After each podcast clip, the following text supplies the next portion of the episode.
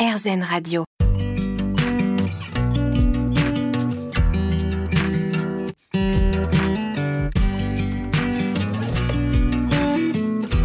L'instant présent Aurélie Godefroy. Bonjour, c'est Aurélie Godefroy. On se retrouve pour l'instant présent, votre émission hebdomadaire sur RZN Radio.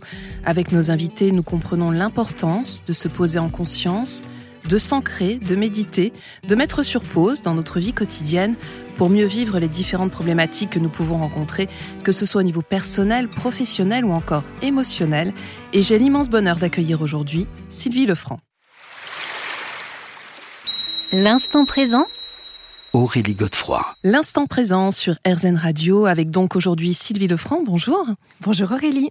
Alors je suis ravie de vous accueillir puisqu'on vous connaît à travers euh, déjà deux livres et vous nous offrez pour ces fêtes de fin d'année un très très beau coffret euh, consacré au yoga du visage dont vous êtes enseignante entre autres hein, puisque vous êtes aussi euh, professeur de yin yoga je crois. Et euh, je voulais voir avec vous justement un petit peu ce qu'était le yoga du visage et si vous pouviez nous indiquer quelques bonnes pratiques justement pour accompagner cette fin d'année et surtout entamer euh, cette année 2023 sous les meilleurs auspices. Alors euh, tous ces livres sont publiés chez le Duc. Alors c'est vrai qu'on connaît beaucoup de formes de, de yoga différentes, mais moins le yoga du visage. Qu'est-ce que c'est si on devait résumer pour nos auditeurs cette pratique? Alors, le yoga du visage, c'est une pratique holistique de beauté et de bien-être qui a plusieurs dimensions. Une première dimension qui est, je dirais, la plus extérieure, c'est celle de prévenir et de corriger le processus de vieillissement des traits du visage en agissant sur les différents aspects du processus de vieillissement, les rides d'expression, le relâchement, le manque d'éclat de la peau. Et nous avons pour cela un certain nombre de pratiques d'automassage, de yoga facial, d'acupression qui vont permettre de travailler sur tous ces aspects.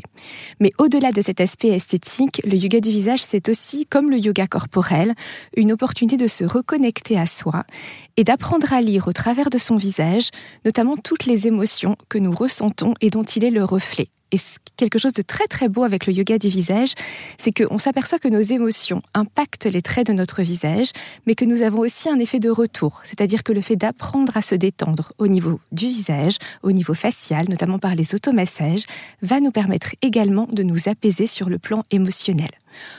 Alors, on a le sentiment que c'est quelque chose d'assez récent en France. Est-ce que c'est le cas? Alors, en fait, oui, d'une certaine façon. En tout cas, il a connu un renouveau extraordinaire au moment du confinement. Euh, par contre, c'est une pratique qui a été introduite il y a déjà, euh, je dirais, presque 50 ans par une esthéticienne française qui est décédée aujourd'hui, qui s'appelle Catherine Hurwitz, qui a vraiment été la pionnière du yoga du visage en France. Donc, elle était à la fois esthéticienne et enseignante de yoga, et elle avait d'ores et déjà ressenti que la philosophie du yoga pouvait être déclinée au visage avec des bénéfices à la fois esthétiques, mais aussi en termes de bien-être et d'équilibre émotionnel. Mmh. Et donc c'est sur son enseignement, entre guillemets, que vous-même vous vous basez aujourd'hui? Alors j'ai suivi plusieurs sources. À vrai dire, dans ma formation, je suis à la fois enseignante de yoga, de yin yoga, je suis formée au massage ayurvédique, je me suis formée à la gymnastique faciale et au yoga du visage. Donc je n'ai pas eu la chance de rencontrer Catherine Horvitz en personne, mais c'est vrai qu'elle m'a inspirée par ses écrits. Et après, j'ai vraiment cherché à faire une forme de, de synthèse de toutes ces disciplines auxquelles j'ai pu euh, me former, que j'ai pu rencontrer dans différents pays pour avoir une approche holistique du visage aujourd'hui. Et alors, quelle est la différence entre d'autres, euh, enfin avec d'autres termes qu'on entend aussi beaucoup, comme le kobido, le face sculpt. Enfin, c'est, est-ce, enfin, c'est la même chose ou pas du tout? Il y a une philosophie qui est commune, à savoir un travail profond sur la musculature du visage. Je dirais que la différence principale que je vois entre ces disciplines et le yoga du visage, c'est la dimension de la conscience. J'insiste beaucoup dans mon enseignement sur le fait qu'un geste n'est jamais fait par hasard, n'est jamais fait sans conscience, en pensant à autre chose, parce que nous sommes un être euh, multidimensionnel et qu'il est extrêmement important d'associer le geste et la présence, et que c'est dans cette association que nous allons avoir des bénéfices et quelque chose qui ne sera pas juste esthétique, mais qui va nous permettre aussi de nous sentir de mieux en mieux dans notre vie. Hmm. Et pour ça, alors c'est vrai que c'est important, on se rend compte qu'il y a beaucoup de rituels, hein, et que c'est au cœur de votre enseignement et de cette pratique du yoga du visage. Oui, absolument. L'idée aussi de se reconnecter à soi. Ce que je vois chez mes élèves, c'est qu'on est dans une société aujourd'hui où on est extrêmement mm. dispersé et on est aussi très soumis à des images de perfection extérieure qui ne nous correspondent pas nécessairement. Et une partie de la solution vient de réapprendre à écouter notre corps, à le toucher avec bienveillance. C'est tout particulièrement vrai au niveau du visage parce qu'on a beaucoup de filtres aujourd'hui. Les jeunes, comme les personnes plus âgées, en fait, sont très soumis à ça et du coup très en souffrance finalement de se sentir décalés par rapport à une image de perfection qui ne leur correspond pas. Et quand on revient dans le toucher conscient et bienveillant, on se réaligne et on se sent beaucoup mieux avec soi-même. Mmh. Et c'est aussi prendre du temps pour soi. Ça, c'est important. Hein. C'est très très important. Et là aussi de se dire, mais en fait c'est quelques minutes parce qu'il s'agit de quelques minutes. On n'est pas du tout dans des rituels d'une heure euh, qui, qui, pourraient effectivement sembler écrasants au quotidien. Non, à titre d'exemple, vous dites cinq minutes, ça suffit en fait. Hein. Exactement, cinq minutes, ça suffit. Très bien. Euh, Sylvie Lefranc se retrouve dans quelques instants justement pour revenir plus en détail sur cette pratique du yoga du visage. L'instant présent Aurélie Godefroy. L'instant présent sur RZN Radio, votre émission hebdomadaire.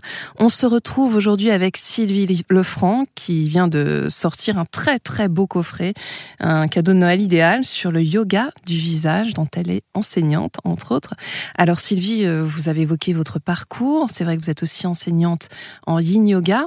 Euh, j'ai le sentiment qu'en fait vous connaissez effectivement très bien euh, les sources même du yoga, c'est-à-dire ce monde asiatique qui peut nous apporter beaucoup beaucoup, même au niveau du, bien-être et du soin qu'on peut apporter à notre corps. Absolument. Alors c'est vrai que je me suis beaucoup inspirée dans mon enseignement et je m'inspire beaucoup dans mon enseignement du yoga, mais aussi de tout ce qui est médecine traditionnelle chinoise. C'est-à-dire, racontez-nous. Alors, euh, l'idée donc au niveau de notre visage, c'est qu'il est traversé par de nombreux méridiens. Nous en avons six qui le traversent notamment, qui sont associés à des organes vitaux. Donc déjà, c'est une façon de faire le lien entre notre bien-être corporel, la bonne santé de nos organes, et ce qui se passe au niveau de notre visage. Si on pousse un petit peu plus loin, on s'aperçoit qu'effectivement, nos émotions impactent nos organes, que les saisons impactent nos organes, que la façon dont on mange impacte nos organes, et que tout ceci se reflète sur notre visage. Et c'est notamment une façon d'aborder la façon dont on va vieillir, parce qu'on voit bien que à un même âge, les visages sont extrêmement différents et que ce sont différentes fragilités, différentes forces qui vont faire que l'on va vieillir dans certaines dimensions. L'autre chose aussi que je trouve très intéressante dans cette philosophie, c'est la capacité qu'elle peut nous apporter à nous accepter. Parce que de nouveau, nous sommes dans un monde où il y a une forme de standardisation de la beauté aujourd'hui. On a l'impression qu'il y a une forme d'yeux, de nez, de bouche, de pommettes. C'est ce que vous remarquez dans vos consultations d'ailleurs Oui, absolument. De plus en plus de souffrance, notamment chez des personnes jeunes en fait. Alors chez les personnes plus âgées, c'est vraiment euh, l'âge, ce sont les signes de l'âge qui leur posent problème. Mais chez les personnes jeunes, c'est mais mon visage ne correspond pas à certains standards que je vois, je mets des filtres et, je vois de plus en plus que des personnes de 20-25 ans ont des amis qui ont recours à des injections et viennent me voir en me disant ben j'hésite un peu, qu'est-ce que je fais en fait? Et je me dis tiens c'est quand même curieux finalement cette cette euh, cette incapacité que l'on a petit à petit à savourer la beauté que l'on a à chaque âge. Et c'est quelque chose qu'on voit beaucoup parce que même pour nous, c'est vrai moi je me souviens quand j'étais plus jeune, je regardais une photo dans l'instant, c'était rare que je me trouve bien. Puis je la regardais quelques années après, je dis waouh quand même. Rétrospectivement. Rétrospectivement, j'aurais dû savourer cette photo parce que les choses ont un petit peu changé depuis. Et dans la médecine chinoise, de nouveau, on a une forme de feng shui du visage. Et ce feng shui du visage donc, étudie chaque zone qui corrélée à un âge de la vie, mais qui est aussi par rapport à la forme, reliée à des éléments et à une forme de nature de notre personnalité par rapport à ces éléments, le métal, l'eau, la terre, le feu. Et quand on prend cet angle-là, on apprend à savourer notre visage parce que l'on comprend que finalement, il correspond exactement à ce que nous sommes intérieurement. Et donc il ne s'agit pas de chercher à le transformer, mais à l'accompagner au mieux au travers de ces pratiques corporelles très douces, de manière à ce qu'il reste aussi sublime que possible à travers le temps. Hmm. Donc en fait, ça répond à une cartographie assez précise quand on vous entend. Parce que c'est vrai que si on doit tenir compte alors à la fois de, des différents éléments, euh, des méridiens et tout ça, mais concrètement, comment ça se passe? C'est-à-dire qu'en fait, on vient vous voir en consultation et vous, vous faites un petit diagnostic de, de tout ça, c'est ça? Absolument. Donc je pose quelques questions, j'observe beaucoup le visage le visage animé, le visage au repos. Euh, J'étudie bien sûr les besoins que la personne m'exprime oralement par rapport à son visage. Et à partir de tout cela, je puise dans l'immense euh, boîte à outils d'exercices euh, que nous avons à disposition aujourd'hui pour offrir à la personne une synthèse de quelques exercices qu'elle va pouvoir faire au quotidien pour accompagner au mieux son visage. En sachant que bien sûr, les pratiques stricto sensu sur le visage peuvent ne pas être suffisantes. Parfois, il faut aller voir aussi ce qui se passe sur le plan de l'alimentation et des émotions pour que tout cela soit parfaitement euh, harmonisé. Hmm, de la psychologie aussi. Hein, Exactement, très important. Et alors, est-ce qu'il y a des contre-indications yoga du visage? Je dirais que chaque visage peut trouver les exercices qui lui conviennent, mais il est très important de bien savoir les choisir, notamment quand on avance dans le temps, parce que la peau devient de plus en plus fine, de plus en plus fragile, elle perd en élasticité. Et donc c'est vrai que les pratiques qui sont très intenses en matière d'étirement au niveau de la peau peuvent devenir préjudiciables. L'avantage, c'est que dans cette immense boîte à outils, on a des pratiques qui s'adaptent à tous les âges et qui, euh, par contre, quand on pratique de façon autonome, là encore, la conscience est très importante parce que si on est présent quand on pratique, on observe son visage, on ressent si cette chose, cet exercice est bon ou pas pour soi. Mais oui, il y a quelques contre-indications, mais on peut par contre trouver des exercices qui conviennent. Et alors, euh, bon, quand on pense au yoga du visage, on imagine que, et c'est ce qui est pratique d'ailleurs, hein, finalement avec nos doigts, on peut faire ce yoga. Euh, est-ce que néanmoins, il y a d'autres outils qui sont incontournables? Incontournable, non, mais un plus éventuellement, oui. Donc c'est vrai qu'aujourd'hui, on a beaucoup d'outils qui viennent notamment de la médecine traditionnelle chinoise, les rollers, les guachas, etc. Alors, c'est quoi un guacha Alors un guacha, c'est une forme de petit cœur asymétrique en pierre. Donc on est sur des pierres semi-précieuses. Et ce sont des petits instruments qui sont utilisés en médecine traditionnelle chinoise vraiment pour des objectifs médicaux en fait. Tout ceci a été transposé à l'esthétique en yoga du visage, mais le gua je dirais, c'est un instrument à prendre avec beaucoup de précaution. Alors justement, on se retrouve dans quelques minutes et vous allez nous expliquer pourquoi.